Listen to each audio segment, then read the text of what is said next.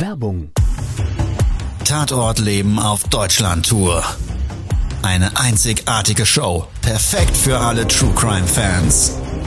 Erlebe echte Tatortgeschichten, spannend erzählt von Marcel Engel, Deutschlands bekanntester Tatortreiniger. Erfahre, was Marcel von den Toten lernen konnte, bei über 15.000 Tatorten. Tatort Leben live, auch in deiner Nähe. Jetzt Tickets sichern.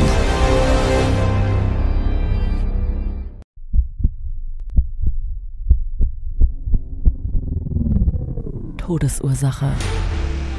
Der Podcast mit Tatortreiniger Marcel Engel. Es wird immer mal wieder in meinem Podcast vorkommen, dass wir sehr tief in das Geschehen eintauchen.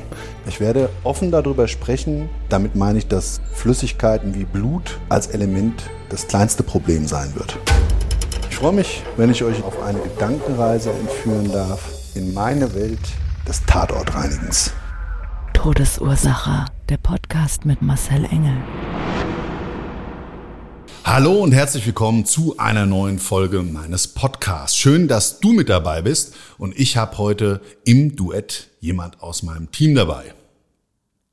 Den lieben Dennis. Genau. Und wir machen heute mal so ein bisschen eine andere Podcast-Folge. Es geht natürlich um ein Tatorterlebnis, aber wir möchten dich heute mal so ein bisschen mit in eine Frageposition holen. Das heißt, Fragen, die du dir vielleicht da draußen stellst, wenn du meinen Podcast hörst, die wird ersatzweise heute der liebe Dennis bei mir direkt absetzen und dann gucken wir mal, ob das Ganze sich vielleicht für dich da draußen noch ein bisschen spannender anhört. Ich, ich versuch's, ja. Genau. Äh, versuch der Community gerecht zu werden. Ja, und heute geht es eigentlich so ein bisschen um ein Thema, wo ich für mich sage, manchmal freut man sich im Leben halt zu früh. Das heißt, die Erwartungshaltung, vielleicht schon etwas geclosed zu haben, wie der Verkäufer sagen würde, oder etwas erreicht zu haben, oder, oder, oder, das geht manchmal doch nicht in Erfüllung. Genau dazu möchte ich jetzt mit dir und mit dem lieben Dennis eine Tatortreinigung durchleben. Also, wir starten mit dem Tatort zu früh gefreut. Todesursache. Der Podcast. Der Tatort. Okay, Marcel, dann erzähl mal. Ähm, du hattest, glaube ich, erwähnt, es ist schon länger her, der Tatort. Die Tatortgeschichte. Genau, über 20 Jahre. Und Okay. trotz alledem ist dieser Tatort wie ein Bild auf einem Bildschirm im Gedächtnis eingebrannt. Okay. Weil das hat sich so zugetragen, es hatte mich eine Frau angerufen. Die sagte mir, ich habe einen Leichenfundort zu reinigen in einem Mehrparteienhaus und die Wohnung ist durch die Polizei versiegelt, jetzt freigegeben worden und ich würde sie bitten zu kommen. Und was sehr ungewöhnlich an dem Fall war, die habe mich überhaupt nicht gefragt, was es kostet. Ist aus dem Grunde ungewöhnlich, weil ein gewisser prozentualer Anteil und der liegt bei über 95 Prozent der Kunden fragen als allererstes, nachdem man so ein paar Parameter miteinander besprochen hat, die zu dem Auftrag dazugehören, was kosten die Nummer überhaupt? Klar, will man ja wissen, ne? Genau. Und wenn der Kunde nicht fragt, im Übrigen, dann sagen wir es ihm trotzdem, dass er sich einfach auf was einstellen kann. Und das ist für mich zumindest sehr wichtig, dass die gemeinsame Erwartungshaltung auch Ja. in diesem Segment eben miteinander besprochen ist. So, also, Sollte man meiden, dass für die Dame ähm, Geld in dem Fall keine Rolle gespielt hat. ja, also wie gesagt, erstmal ungewöhnlich und aus dem Grund heraus habe ich sie dann aufgeklärt und sie sagte mir dann, ja, ich weiß auch nicht genau, wie es da aussieht und deshalb ist es ja auch schwierig, dass sie mir dazu was sagen, aber machen sie halt mal. Wo ging's hin? Es ging in den süddeutschen Raum. Süddeutscher Raum, okay. Was sie mir gesagt hat, sie möchte auch die Wohnung, die betroffen ist, direkt komplett geräumt haben. Und wir sollen bei der Räumung in Betracht ziehen den Mehraufwand von Dokumentensuche. Das ist ja eine Sache, Ja. die bieten wir oft an. Ja, ja, war ich auch schon dabei. Ja. Genau. Und das ist ja recht zeitaufwendig. Also Ja. es ist ja ein Riesenunterschied, ob du ich sag jetzt mal, einen großen Müllsack hast Und ich sag jetzt mal wirklich so, wie es dann auch manchmal stattfindet. Ja, also du gehst dann in den Schrank rein, einer hält unten den Sack und dann wird einfach mit der groben Kelle einmal durch, alles Mhm. rein, auf Wiedersehen.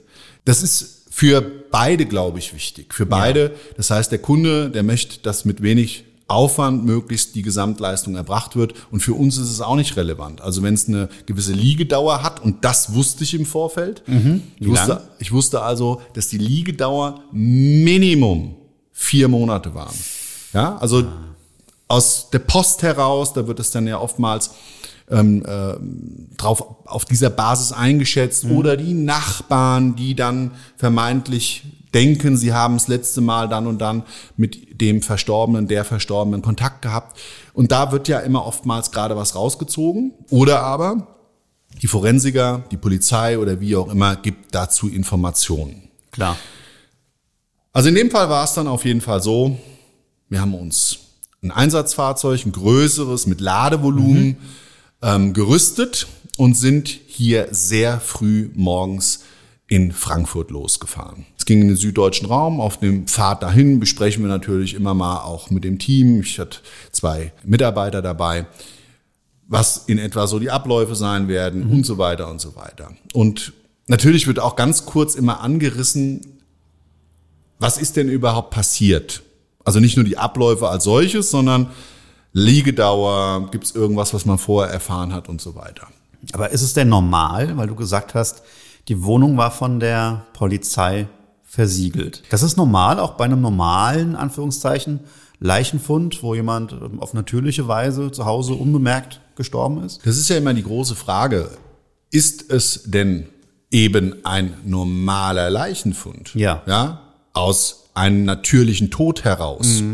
Und um genau eben ein Gewaltverbrechen oder anderes auszuschließen, ähm, wird oftmals bei der Gerichtsmedizin dann die Todesursache durch eine Autopsie noch herausgefunden und so weiter. Und ich, ich denke mir mal, das ist immer eine Frage der Ermittlungsbeamten. Ja. Also in so einem Fall wird immer die Kriminalpolizei eingeschaltet. Ja. Da gibt es eine ähm, äh, extra Gruppe dafür, die sich solchen Todesfällen annehmen. Und auf dieser Ebene wird dann entschieden, ist die Wahrscheinlichkeit eines Gewaltverbrechens oder ähnliches gegeben. Ich gebe dir mal ein typisches Beispiel, was vielleicht schon mal ein Stück weit eben äh, Rückschlüsse darauf ziehen lässt, dass es sich um einen normalen Tod handelt, ja, um ein normales Versterben.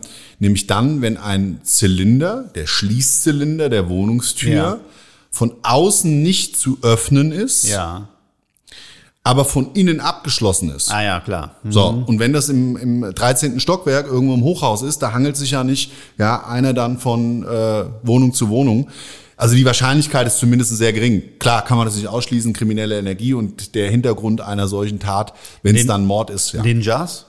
ja, also aber in dem Fall, wie gesagt, war das wohl nicht klar Okay. zu dem Zeitpunkt und dementsprechend wurde erstmal versiegelt. Versiegelt heißt dann dieser typische Aufkleber am, am Türschloss, an der Tür. Genau, Türschloss oder Türrahmen. Ja. Und natürlich ist das Siegel kein zusätzliches Schloss, sondern es soll einfach nur den Hinweis geben, dass diese Wohnung gerade durch die Polizei eben verschlossen wird und es steht auch drauf, betreten verboten, beziehungsweise ein Siegelbruch ist, soweit ich weiß, auch ein Straftatbestand und Beziehungsweise man sieht ja dann, wenn denn das Siegel gebrochen wurde. Das kann man Genau. ja nur einmal brechen und nicht wiederherstellen. Genau, man kann auch den Aufkleber nicht abziehen, da bleiben Ja. immer Überreste drauf Ja. und du siehst einen Siegelbruch immer ganz deutlich. So, also in dem Fall, wir haben uns dann auf jeden Fall mit unserer Auftraggeberin verabredet, pünktlich angekommen, stand vor einem Mehrparteienhaus mit insgesamt 16 Einheiten und einem Hauseingang, vier Stockwerke, waren auch so eine Wohnsiedlung, so, so eine Siedlungsstraße war das. Also diese Art von Häusern standen in Reihe, sichtbar fünf Stück dahinter und drei Stück davor. Zu dem Zeitpunkt, Ja. wie wir da angefahren sind, war es ja vormittags. In dem Fall war eine gute Parkplatzmöglichkeit, so direkt vor dem Haus, so schräg ange, aufgeteilte Parkplätze, ein Gehweg, Gebüsch und dann eben so ein typischer Hauseingang, 60er Jahre Bau. Ja, so Nun, ein damit ich, mir das, damit ich mir das noch ein bisschen besser visualisieren kann. Was für eine Jahreszeit war das? Das war damals im Hochsommer. Oh, okay. Und dann noch vier Monate Liegezeit. Das Minimum. Minimum. Ja, und das ist natürlich, okay. du kennst es schon, ja. Ja. Genau, das ist so ein Problem für alle drumherum. Für dich mal da draußen darfst du dir so vorstellen, der Leichnam unterliegt ja bei dem Verwesungsprozess eben gerade äußeren Einflüssen und wenn die mit einer hohen Temperatur verbunden sind, dann ist das einfach ein viel größeres Problem, als wenn bei gleicher Liegedauer jemand in einer kalten Wohnung oder draußen auf ähm, einer Außenfläche stirbt, nicht gefunden wird und dort eben verwest. Und das ist eben genauso prägnant und markant. Wir sind vor Ort angekommen, haben die Frau dort getroffen. Die war ganz stylisch angezogen, hast auch direkt gesehen, teuerste Klamotte, ist, wie wir vor Ort geparkt haben, aus ihrem Porsche ausgestiegen, werde ich nie vergessen, grüner Oldtimer Porsche.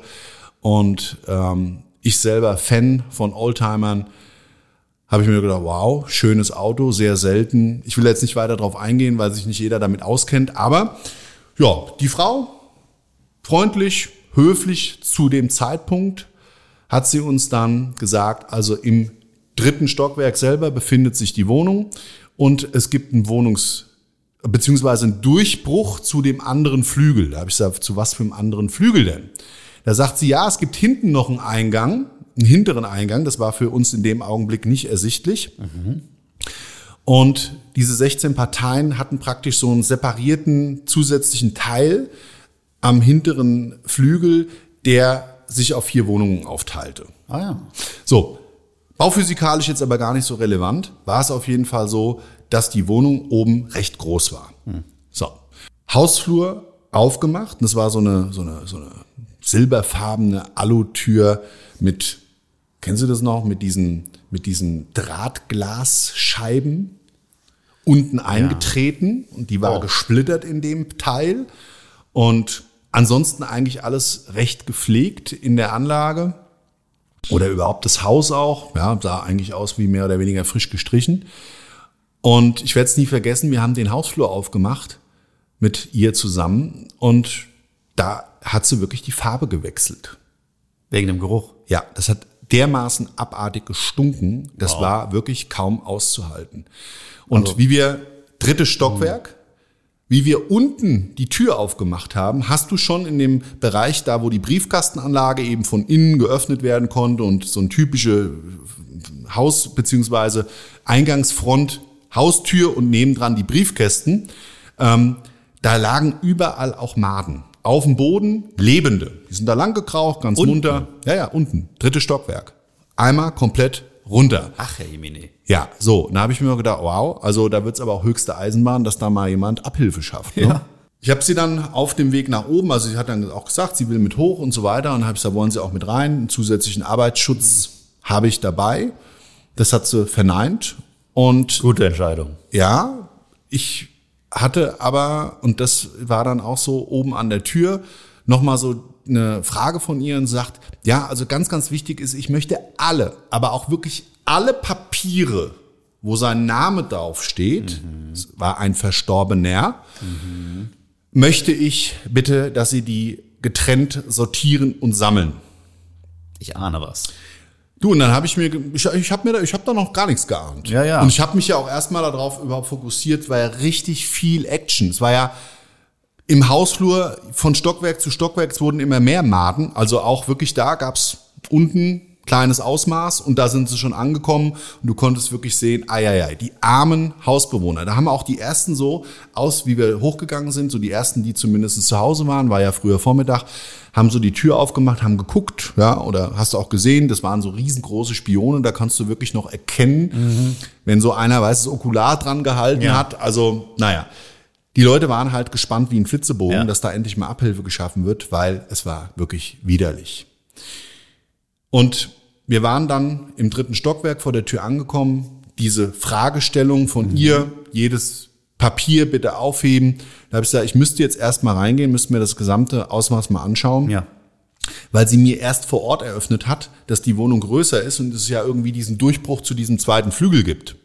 Und ja, dann habe ich mir den Schlüssel geben lassen, habe aufgeschlossen, das Siegel durchgeratscht, mach die Tür auf, die Wohnung stockdunkel, du konntest gar nichts sehen. Da habe ich den Lichtschalter versucht zu ertasten und bin fast mit meinen Handschuhen an der Wand kleben geblieben. So, Lichtschalter getroffen, Licht an, so eine Funsel, kleiner Flur, Flur komplett vollgemüllt. Komplett vollgemüllt meine ich, wir haben mehr oder weniger schon beim Aufschieben der Tür so den Müll vor uns hergeschoben. Aber das war jetzt gar nicht das Prägnante dabei, sondern die Geruchsintensivität, die dir in dem Augenblick entgegengeschlagen ist, hat bei ihr wirklich zu Würgereizen geführt. Und gerade du warst ja letztens wieder bei einem Ja. Tatort mit dabei. Und wenn man das nicht kennt und ich, du bist, glaube ich, gar nicht geruchssensibel, ne? Es geht. Also ich glaube. Ja, kannst schon viel ab, ne? No, normal, normal, so wie die meisten wahrscheinlich. Ja, also ich, ich habe ja auch schon andere Menschen, die jetzt berufsfremd sind, dabei Ja. gehabt bei Tatortreinigungen. Und ich würde sagen, du bist meines Erachtens nach, in meiner Wahrnehmung zumindestens äh, nicht besonders sensibel. Aber ich kann dir nur sagen, das, was dich letztens zum Würgen gebracht hat, Ja.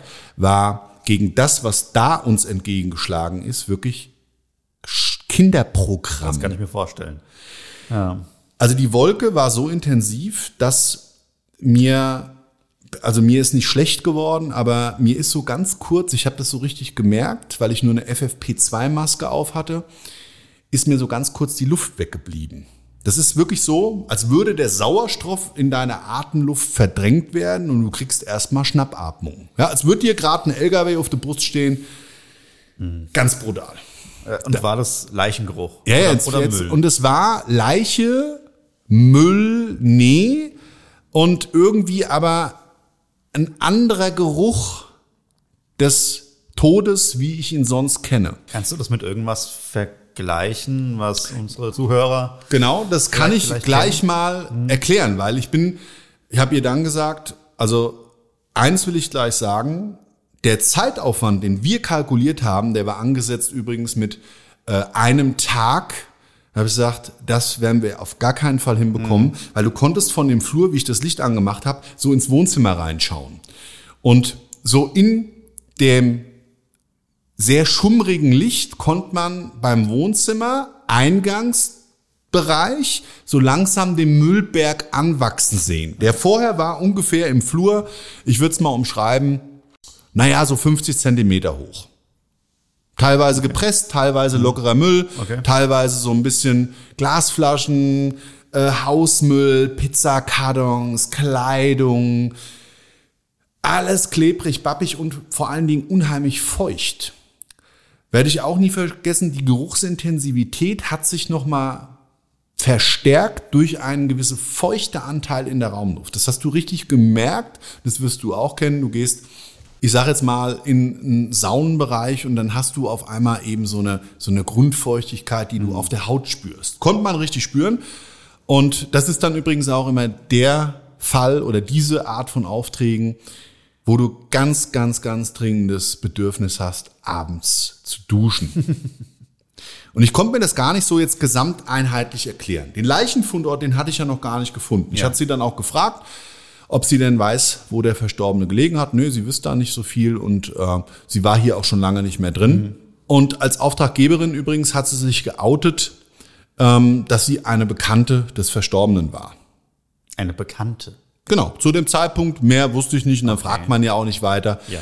Ähm, eine Vollmacht hatte sie wohl, Ah ja. weil sie hatte, während ich dann da eben besichtigt habe und so weiter, draußen gewartet, mein Mitarbeiter, der ist auch so ein ganz lieber, so ein Balude-Bär-Typ und der hat so eine charmante Art, der stellt Fragen und selbst wenn du eigentlich gar keine Antwort geben willst, du gibst sie irgendwie, weil der so direkt frisch, fromm, fröhlich, frei fragt und mit so einem charmanten Lächeln, ich kann dir das gar nicht beantworten. Ja, also der ist normalerweise ideal für jeden Geheimdienst der Welt, um die sagen. Leute zum Reden zu bringen. Ja, und der hat die wirklich so, oh ja, und ich habe es ja draußen gehört, ich war ja mit, mit einem anderen zusammen drin.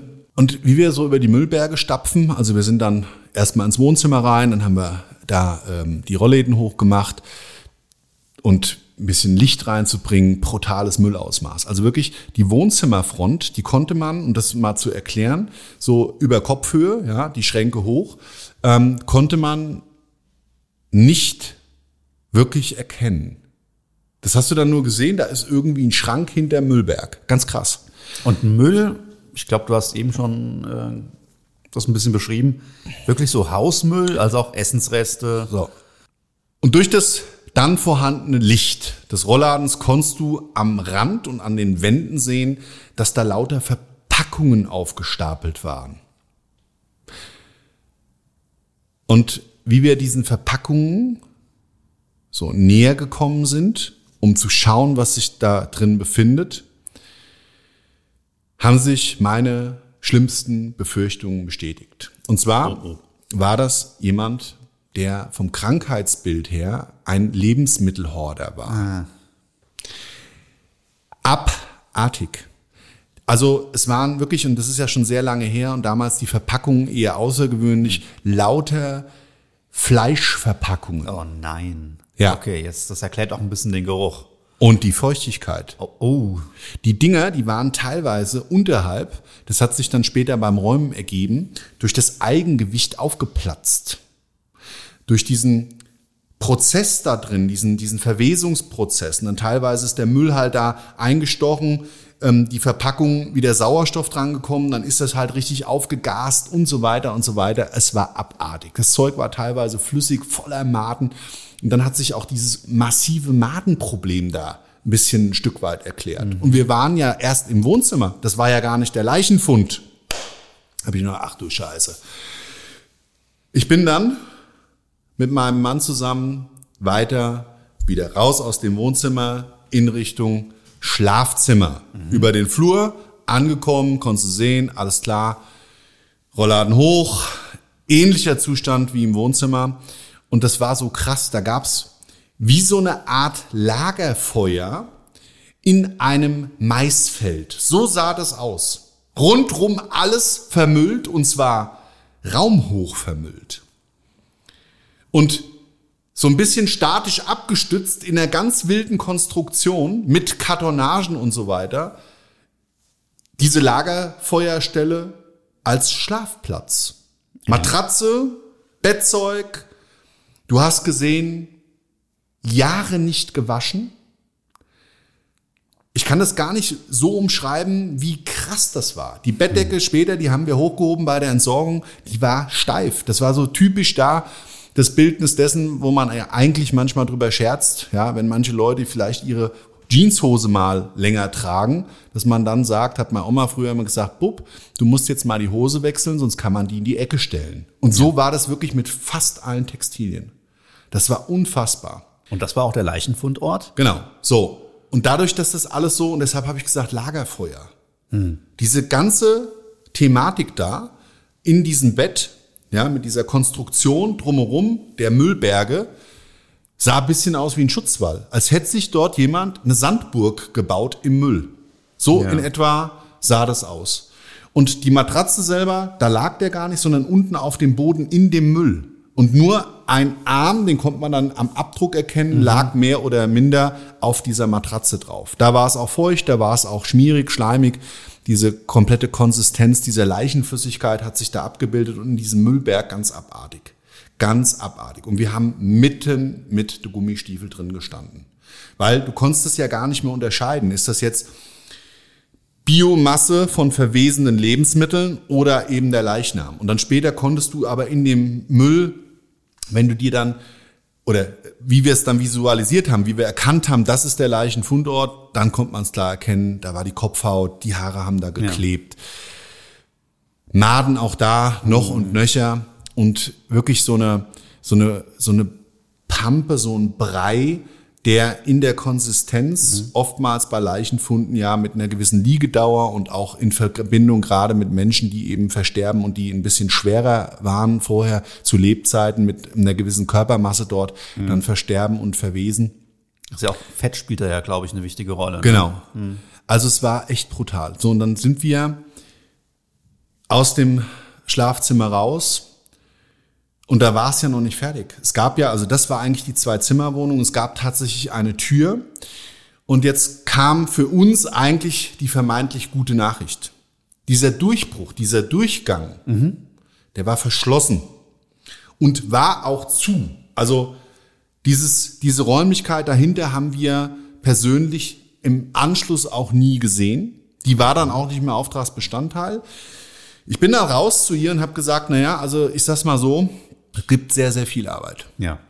Und ich kann Ihnen auch gleich sagen, dort Dokumente zu suchen, wird schwierig. Wir können das gerne fotografieren, dokumentieren, in der Form vielleicht uns darauf einigen, weil die Schwierigkeit wird sein, ich kann Ihnen diese Papiere nicht dekontaminieren. Die sind teilweise in ver, verwesenden Flüssigkeiten von Fleisch und so weiter stark kontaminiert. Also wir sind da wirklich durch die Müllberge durchgekrabbelt. Da musst du ja alles in die Hand nehmen, was Ja. da ist. Und ich habe damals, da, da war ja noch die Handytechnik soweit. Ja. Ich habe damals schon grundsätzlich dokumentiert, auch solche Fälle und auch auf Kundenwunsch hin haben wir das natürlich auch gemacht, explizit.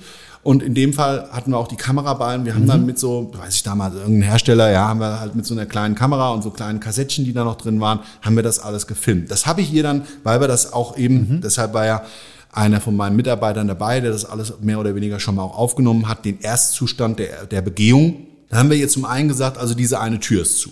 Da hat sie gesagt, oh, dann muss ich gleich mal gucken vom anderen Eingang aus. Ich habe hier noch einen Schlüssel, ich sage Ihnen dann Bescheid. So. Und dann hat sie gesagt, ich brauche auf jeden Fall alle Papiere. Okay, habe ich mir gedacht. Das Kundenwunsch ist des Dienstleisters Königreich. Also machen wir doch einfach das, was der Kunde will. Ich habe ihr dann gesagt, dass wir aber extrem lange brauchen werden, ja, weil ich meine, den Müll dort zu sondieren von Dokumenten, ohne sie einfach nur zu dokumentieren, ähm, war, habe ich ja eben schon umschrieben, ein Riesenaufwand. Und ich habe mir in diesem Augenblick, wo ich das so gedanklich durchlaufen habe, nur gedacht, boah, was gibt denn das später für eine Sauerei? Du übergibst praktisch kartonweise vielleicht Papiere und habe mir das Szenario so vorgestellt, Mist, wie machen wir das? Das machen wir dann, schmeißen wir irgendwie in eine Tüte und hoffentlich läuft dann nicht im Nachgang noch die Soße aus der Tüte raus. Also so, ich hatte so ein ganz komisches Kopfkino. Ja. Diese, diese Flüssigkeit. Klar, die stinkt, aber ist die auch gefährlich? Ist die für, wenn man die anfasst, wenn man die einatmet, geht da eine Gefahr davon aus oder riecht die einfach nur schlimm? Also im Grundsatz ist es ja mal so, dass du natürlich an so einem alten Schnitzel, was jetzt vielleicht ein halbes Jahr alt ist, nicht dran schnuppern oder geschweige denn dran lutschen solltest. Klar. die Gefahr, diese toxine Gefahr über die Raumluft, ja, da gibt's ja nicht wirkliche Studien dazu. Wir machen das in unserem Fall immer so, wir führen eine Vordesinfektion durch. Das heißt, der Müll wird eigentlich und die Raumluft explizit wird vordesinfiziert, weil was viel gefährlicher bei solchen Wohnungen ist, zumindest für uns, die wir beräumen, also der persönliche Schutz und die daraus resultierende Gefahr bei solchen Räumungen rührt primär eigentlich von Schimmelsporen. Ah, ja. Ja, weil das ist sehr wohl eine riesengroße Problematik bei Schimmel, sogenannte Mytotoxine, die werden in der Raumluft über in die in die Raumluft abgegeben und können eben sehr wohl das kennen wir aus schimmelbelasteten Wohnungen, die einen ganz normalen Wohnzustand, aber ein Feuchte- oder ein Belüftungsproblem haben, nämlich sehr wohl. Das ist ein großes Problem und deshalb gibt's immer eine Vordesinfektion, Ja. um den persönlichen Arbeitsschutz dort eigentlich optimal zu gestalten. Ja, wir haben eine Prozessarbeit, die darauf genau abgestimmt ist. Was wir zu dem Zeitpunkt, wie ich dann mit ihr gesprochen hatte, ja noch gar nicht gesehen hatten, das war Badezimmer und Küche. Oh je. Küche allerhärteste Härte. Und da habe ich mich wirklich gefragt, Mensch, dieser arme Mensch, der in dieser Wohnung gelebt hat. Ja.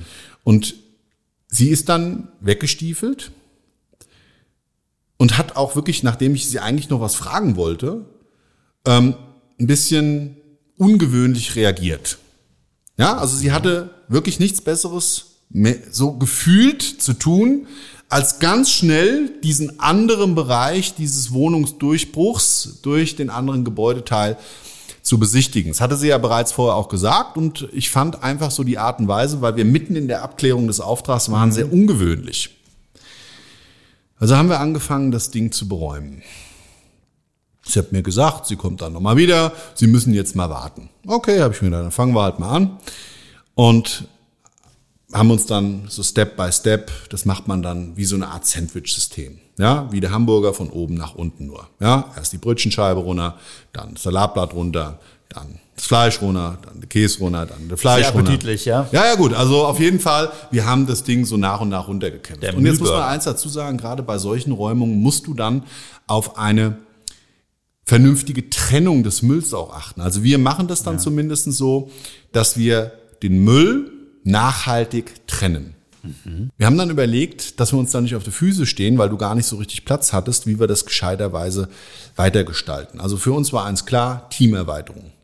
Zu dem Zeitpunkt, sehr geil, ist nach einer Spezialreinigung nicht unweit von diesem Einsatzort unser Münchner Team frei geworden. Ja, die hätten dann eigentlich frei gehabt, die haben wir dann kontaktiert, die haben gesagt, sie sind gleich fertig. Habe ich gesagt, wunderbar, dann wäre es super, wenn ihr zu uns aufstoßt.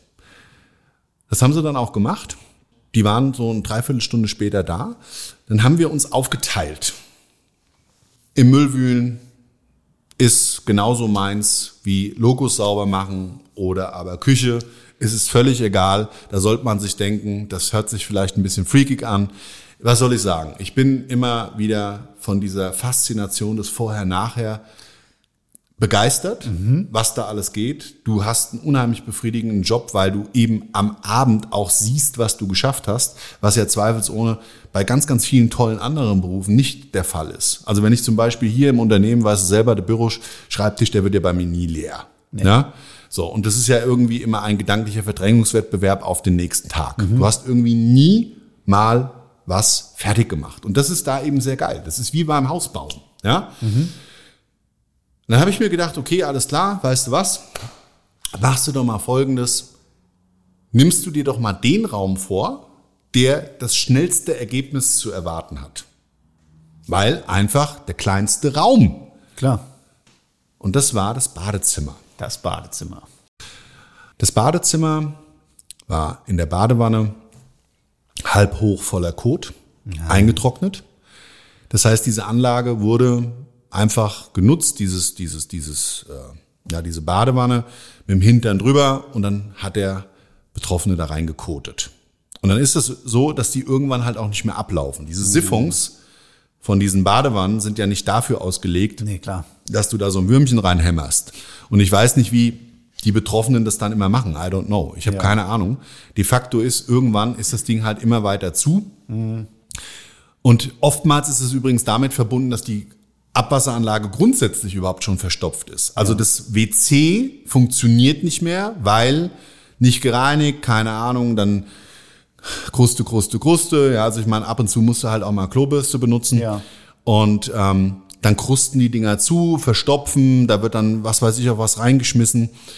Und dann ist die Anlage zu. Und es ist ja nun mal so, dass ein Badezimmer auch einen Hauptstrang hat. Das heißt, ein Abwasserrohr, das in der Wand liegt und nach unten in den Keller führt zum Kanal. Und da ist meistens der Haken dran. Aber es ist auch egal, in welcher Konstellation, ob es Toilette vorher zu ist oder nicht. In dem Fall war es in jedem Fall so. Toilette zu, das Ding zu, Waschbecken dicht. Die Kundin habe ich zwischendurch angerufen und habe ihr gesagt, passen Sie auf, wir sind fleißig dran. Wir hatten zu dem Zeitpunkt im Wohnzimmer so ein Stück weit schon die Küche, äh, die Schränke freigeräumt. Also so, dass man auch mal da oben dran konnte. Und da haben wir Aktenordner gefunden. Ah ja.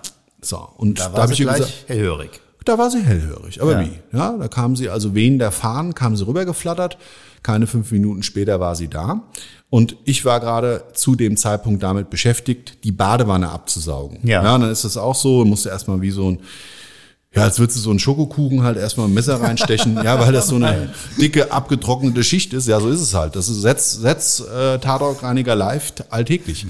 Bei solchen Wohnungen zumindest. Und dann brichst du das erstmal auf und dann habe ich das, glaube ich, dir auch schon mal erzählt, das bricht dann olfaktorisch auf und du, du kriegst halt so eine richtige Wolke ab. Aber da ich das schon immer kenne, hole ich dann gar nicht mehr tief Luft, weil das verfliegt auch immer. Da hast du aber eine Maske aufgehabt, oder? Ja, ja, Maske auch in dem Fall.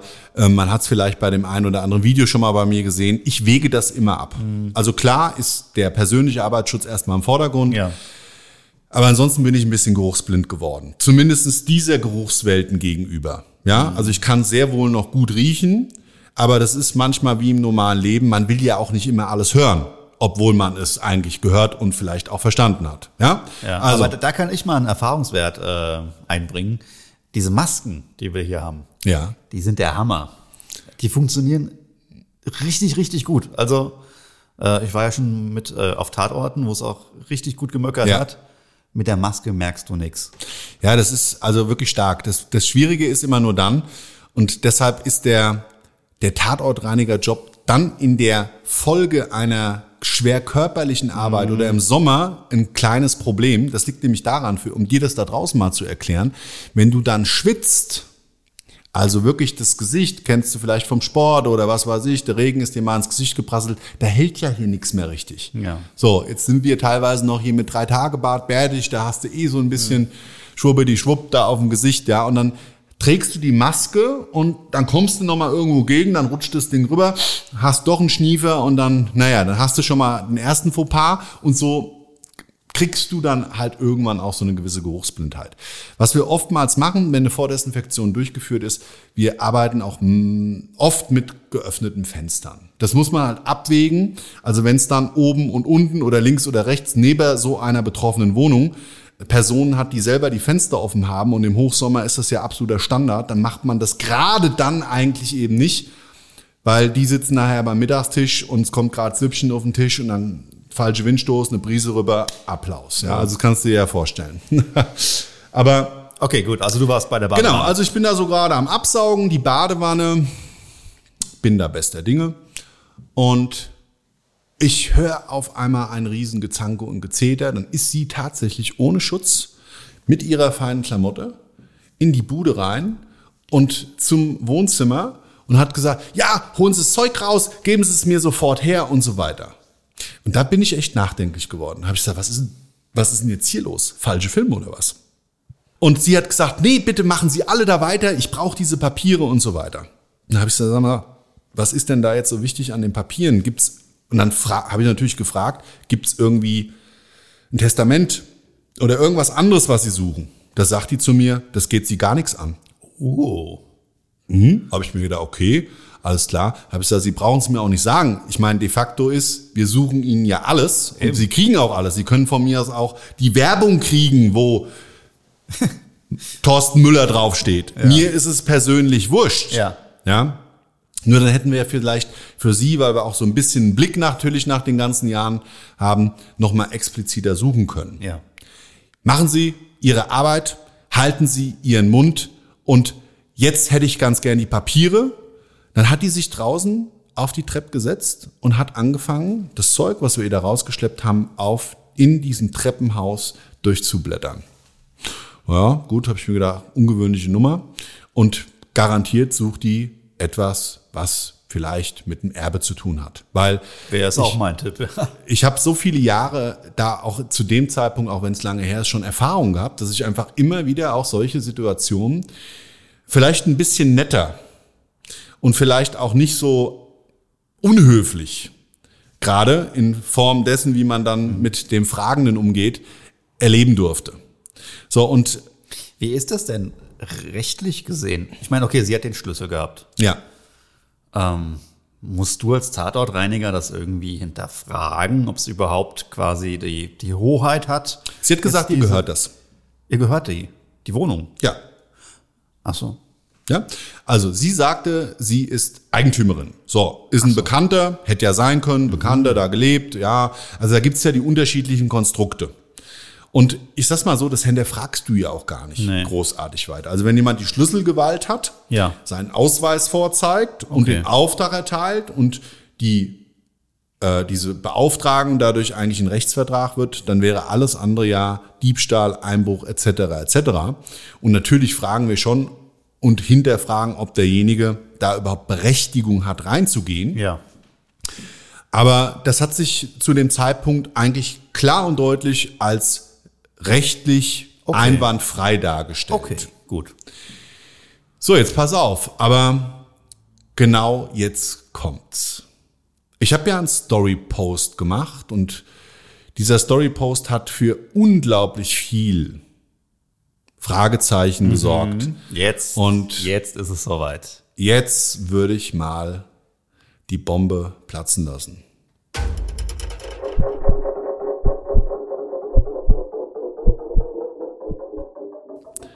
Ich habe mich nämlich dann an die Toilette gemacht und habe noch gedacht, naja, okay, also die Toilette ist vollgekotet. Und das habe ich schon ganz, ganz häufig gesehen. Und da gibt's unterschiedliche Konstrukte und deshalb habe ich das auch vorhin so ausführlich aufgeklärt darüber. Und ob wir jetzt mal die Badewanne zuerst sauber machen oder das Waschbecken oder oder, das ist dann einfach situativ eine Sache, die wir dann entscheiden. Es ist scheißegal. genau, ist scheißegal. Ja, und in dem Fall hatte ich mich eben erst für die Badewanne entschieden und wollte mir so ein bisschen Freiraum schaffen, weil einfach die Form des Badezimmers für mich die ideale Weise genau diese Prozessabfolge ergeben hat. Und ich hatte ja vorher schon den Deckel hochgemacht und habe gedacht, oh, brutal. Ja. Und was jetzt auch nicht ungewöhnlich ist, dass eben auf dem Kot nicht so ein glatter Pudding ist und dann war's das, sondern da liegt halt noch irgendwelches anderes Zeug drauf. Oftmals Kleidung. Äh, Ich habe da drin schon Socken gefunden. Also 20 Socken, als hätte das jemand als Wäschekorb nachträglich dann benutzt. Oder vielleicht die Ursache dessen, dass dann eben auch dadurch der Abschluss verstopft war, weil die Socken immer darunter gespült wurden. Ich habe die dollsten Dinger schon erlebt. Und bin so mit meinen Handschuhen und auch da, wir sind da eigentlich recht schmerzfrei. Es gibt auch viele, die arbeiten da mit Greifern und Schäufelchen und Zeugen, tralala. Der Handschuh schützt und ob man das gefühlte Erlebnis will oder nicht, mir persönlich macht's nichts aus. Also ich habe da reingegriffen und es war so sichtbar Zellulose und sichtbar, ja, so wie so Handtuchpapier. Und dann habe ich irgendwie sowas glänzen sehen. Und denk mir, das sieht aber komisch aus. Sieht ein bisschen aus wie ein Portemonnaie. Du, und dann habe ich den Schlappen da hochgenommen, greif da so rein und das ist richtig so mit der Kotschicht oben schon verklebt gewesen. Aber, und ich weiß nicht, ob du das schon mal draußen gesehen hast, wenn Lederware nass wird, es war nämlich ein Lederportemonnaie, dann kriegt das so eine ganz glitschige Oberfläche. Du, und dann habe ich mir noch gedacht, oh, guckst du da jetzt rein oder nicht? Und jetzt mal ganz ehrlich, na klar, also in Portemonnaie schaut man natürlich rein. Ja, da könnte Geld drin sein. Manche Leute haben da Schlüssel drin, Kreditkarten, Ausweis and so on. Hab ich gedacht, was macht denn in aller Herrgottsname das Portemonnaie da in diesem Scheißhaus drin? Wie kann denn das wieder passiert sein? Und ich habe dann so erkannt, dass unterhalb des, wo das verklebt war, das auf so einem Pappedeckel anscheinend immer lag. Also war das in meinen Augen gefühlt der Bunker. Der Safety-Bunker. Der Mann, der da gestorben ist, hat anscheinend sein Portemonnaie immer in diesem Scheißhaus gebunkert, auf einen Pappedeckel draufgelegt, dass er in seinen total vermüllten Wohnungen nicht beklaut wird. Ich weiß, es hört sich total crazy an, aber komme ich gleich dazu. Das hat sich dann auch bestätigt. Das ist keine gute Idee und das sollte man nicht nachmachen. Nee. Also ich habe das Ding aufgeklappt und dann war alles da drin halt auch total feuchtigkeitsbelastet. Okay. Ja, das, also wirklich diese, dieser Kot und die Flüssigkeit aus dem Kot ist halt immer in dieses Portemonnaie eingedrungen. Ich weiß nicht, ob der regelmäßig den Pappedeckel gewechselt hat, aber dadurch, dass er dann halt verstorben war und Ja. das längere Zeit lag, war das dann wahrscheinlich ein Problem. Also, ich weiß, ein abartiges Versteck, total krank, aber anders konnte es nicht sein. Und es war dann so, habe ich das Ding aufgemacht und habe so geschaut, also war da war da ein 10-Euro-Schein drin, da war ein bisschen Münzgeld da vorne in diesem Geldfach drin, Mhm. dann war da so ein kleiner, so, ein- so, ein- so von diesen kleinen Knacks-Sparkassen-Schweinchen, so ein ja. Schlüssel, Mhm. ja, ähm, hat man erkannt, weil es war auch ein kleiner Aufkleber dran, Mhm. ja, so, und da habe ich mir nur gedacht, also, oh je, also wegen Busy hat Geld, so einen kleinen Sparschweinchen, ja, von Knacks und ja, da ein 10-Euro-Schein. Oh je, habe ich mir gedacht, was ein armer Drop. Und dann gab es ein zweites Fach. Also es war so ein aufgeteiltes Geldscheinfach. Und ich habe kein Portemonnaie, aber ich kenne das auch von meiner Frau und ich weiß nicht, wie, wie du das machst, ja. Aber oftmals werden da ja auch eben mal so Quittungen reingelegt Ja, ja. und so ein Käse. Ja, ja. Ne? Also als Papiere rein, das Ding ist ja, ja universell die Handtasche des Mannes, der Frau, wie auch immer. Ja. Und dann gucke ich so und sehe so, so ein total abgeschrubbeltes Papier drin.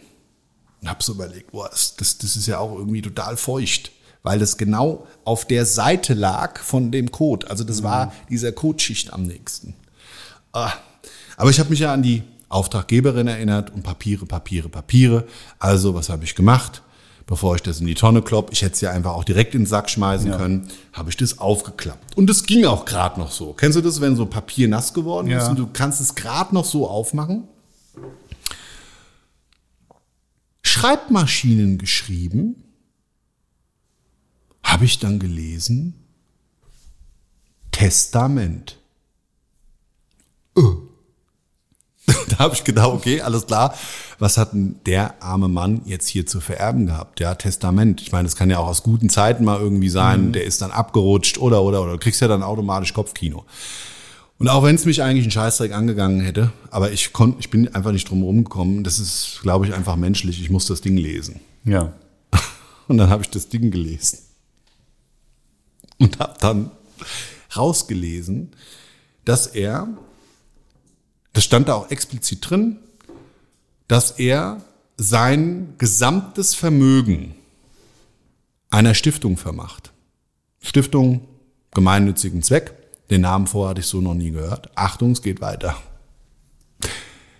Seiner Nachbarin auch einen Teil vermacht. Und zwar, bababab, das hat er so aufgelistet.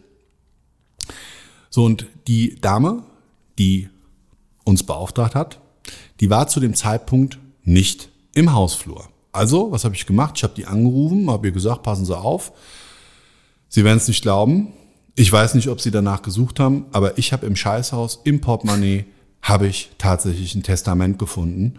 Und ähm, ich würde Ihnen das sehr, sehr gerne überreichen.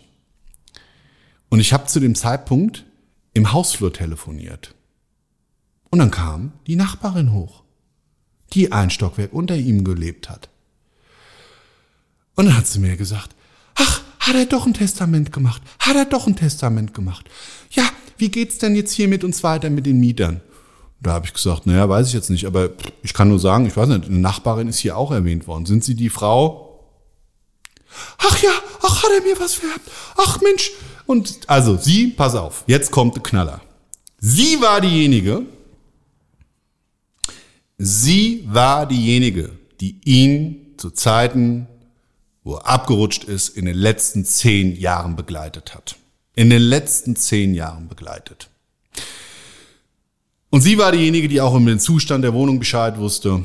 Und sie war diejenige, die, glaube ich, mir sehr viel von ihm auch erzählen konnte, von menschlicher Seite her, wirklich aus Empathie, das gerne gemacht hat.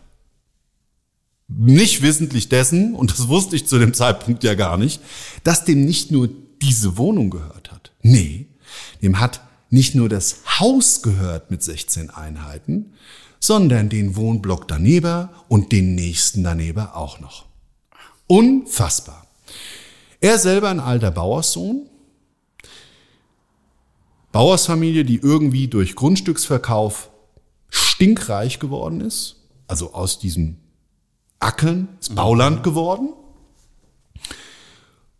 Und er aber irgendwie so ein ganz zurückgezogener, bescheidener Mensch, hat in dem Wohnhaus, der Mehrparteienhaus seiner Eltern, die damals noch gelebt haben, ist dann da eingezogen und ist nie wieder ausgezogen. Er hat sich da wohlgefühlt und irgendwann hat er daneben dran diese Wohnung genutzt. Sie sagt, er hat gerne Akt gemalt. Oh, ja. Jetzt kommt's.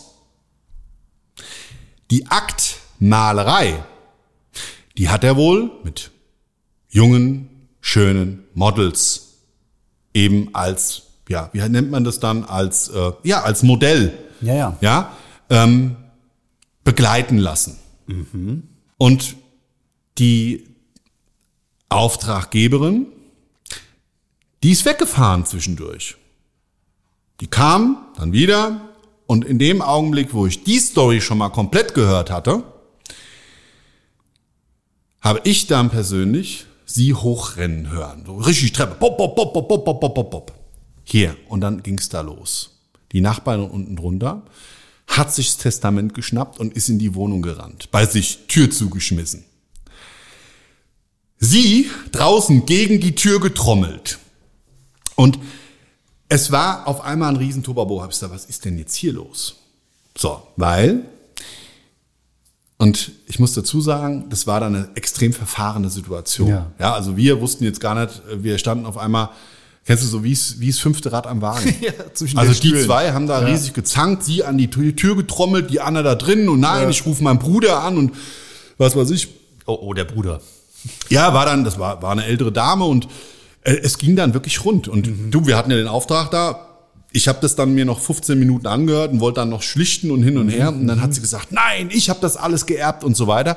Und es war wirklich eine richtige, so eine richtige, unfassbare Erbstreitigkeit. Und wir haben die ausgelöst. Und heute im Nachgang muss ich sagen, vielleicht berechtigterweise hat dann der oder diejenigen das bekommen und den wirklichen Willen des Verstorbenen wurde praktisch gefolgt, weil ich weiß gar nicht, wie das alles rechtlich ist.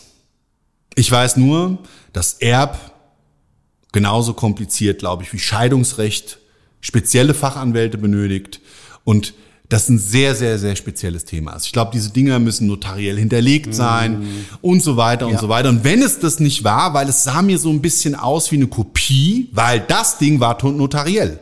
Und warum die jetzt dort als Auftraggeberin uns schon gerufen hatte, die wollte das Ding vielleicht abgreifen, in die Tonne kloppen, das, das, das habe ich im Nachgang übrigens leider, muss ich sagen, das ist der einzigste Nachteil dieser Tatortreinigung, dass sich das für mich nie geklärt hat. Nie wirklich geklärt.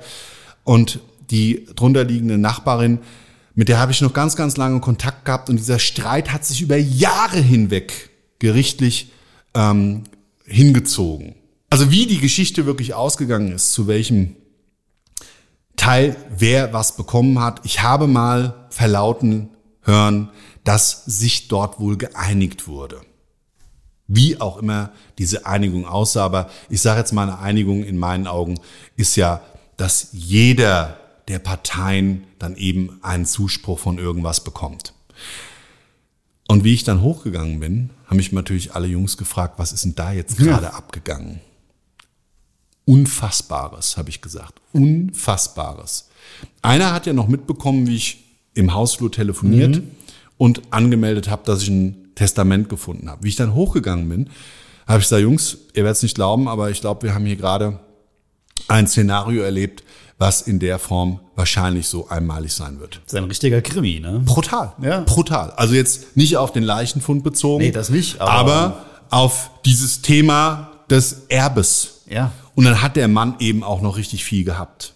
Ja. Ja, also ich weiß nicht, ob das alles bezahlt war. Es war übrigens nur mal so, jetzt will ich nicht auf die Tränendrüse drücken, ein Riesenakt, weil ich habe von ihr kein Geld gesehen. Sie ja. hat das nicht bezahlt und ja. das ist jahrelang später dann durch einen Verwalter bezahlt worden. Also da wurde dann zwischendurch ein Verwalter bestimmt, ein Nachlassverwalter, um dieses gerichtliche Erbe oder diese Streitigkeit zu diesem Erbe wahrscheinlich auszutragen. Und es müssen ja bei solchen Sachen auch laufende Kosten weiter äh, äh, ja, bezahlt werden und so weiter und so weiter und so weiter.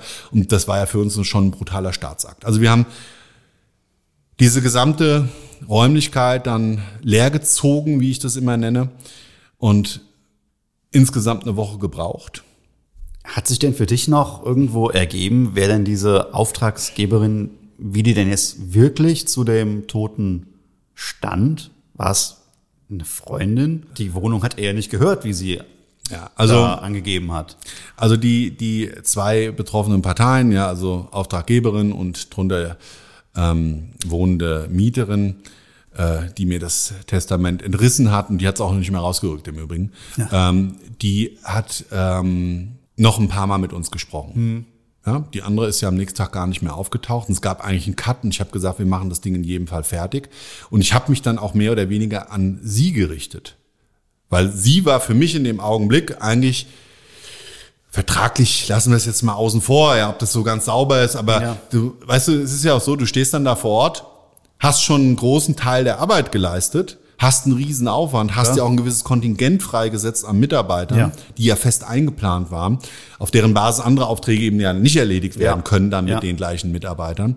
Und dementsprechend bin ich einfach wirklich ähm, geschwenkt zu dem, der mir am nächsten auch die Berechtigung hat, diesen Auftrag durchzuführen. Und die konnte mir ja alles über den Mann erzählen. Also die Nachbarin. Genau, die Nachbarin erzählte mir nämlich auch, dass also so in den letzten Jahren sie dann als Model immer mal wieder und, und so weiter und er hätte wohl auch den Porsche bezahlt. Der hat nämlich früher eigentlich ihm gehört.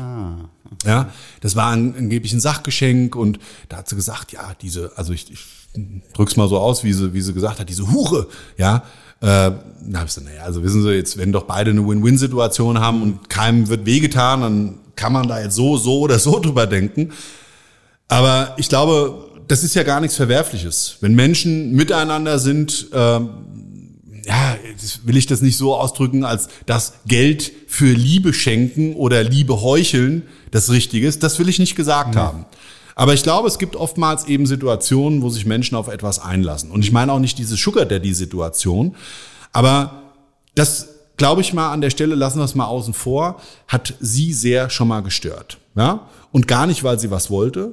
Die hat einfach gesagt, die andere, also sprich das Model, wäre eine Hure. Das hat sie für sich so wahrgenommen und sie hat auch gesagt, der wird nur ausgenutzt und wird ausgenommen. Und ich weiß nicht, was sonst so ein, so ein Model bekommt, wenn ein Aktmaler die bucht. I don't know. Da gibt's einen Tagessatz, Das ist wahrscheinlich Satz Gage. auch unterschiedlich, Und sie hat halt gesagt, und der musste immer ins Portemonnaie und dann dies und dann hat er die Reise für sie bezahlt und so weiter und so weiter. Und naja, wie auch immer.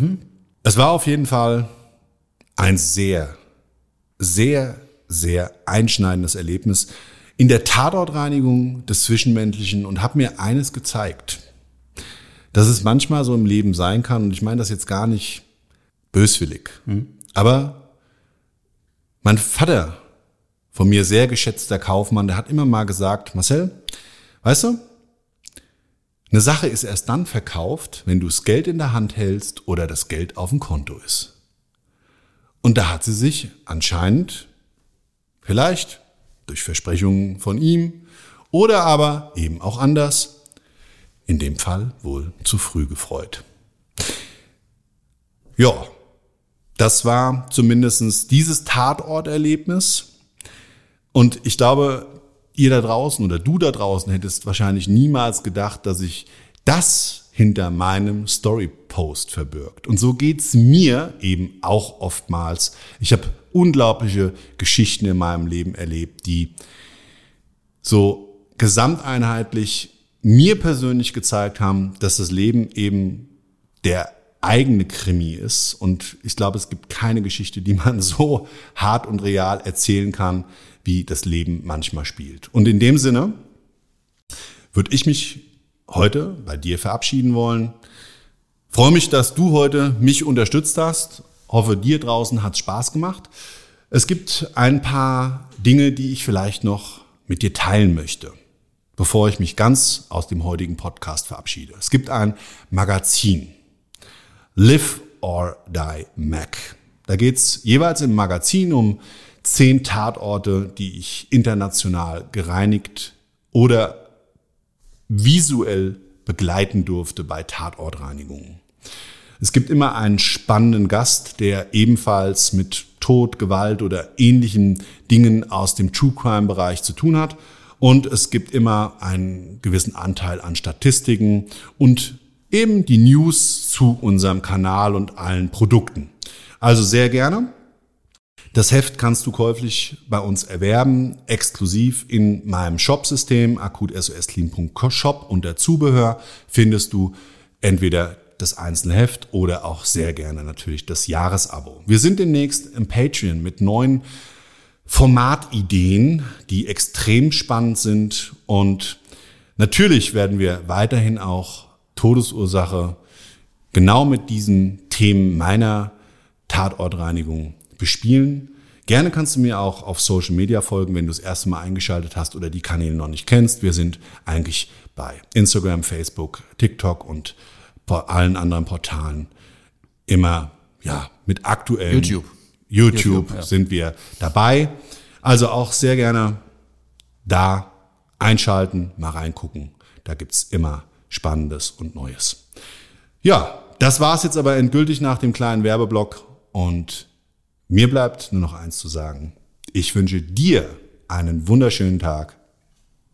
Was auch immer davon übrig ist. Bis zum nächsten Mal. Ciao, dein Marcel. Und ciao, dein Dennis.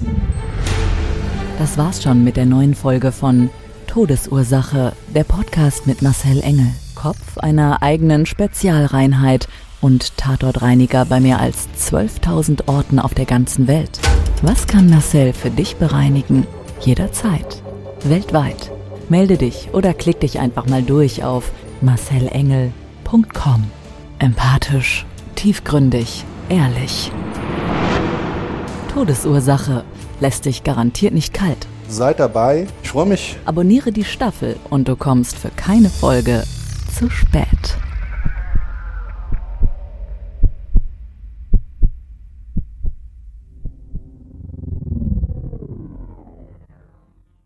Mobbing findet überall statt. In der Schule, am Arbeitsplatz, innerhalb der Familie und im Internet. Erfahren Sie in dem Kompaktbuch Ausgemobbt, wie Sie sich gegen Mobbing wehren und künftig vermeiden, zum Mobbingopfer zu werden.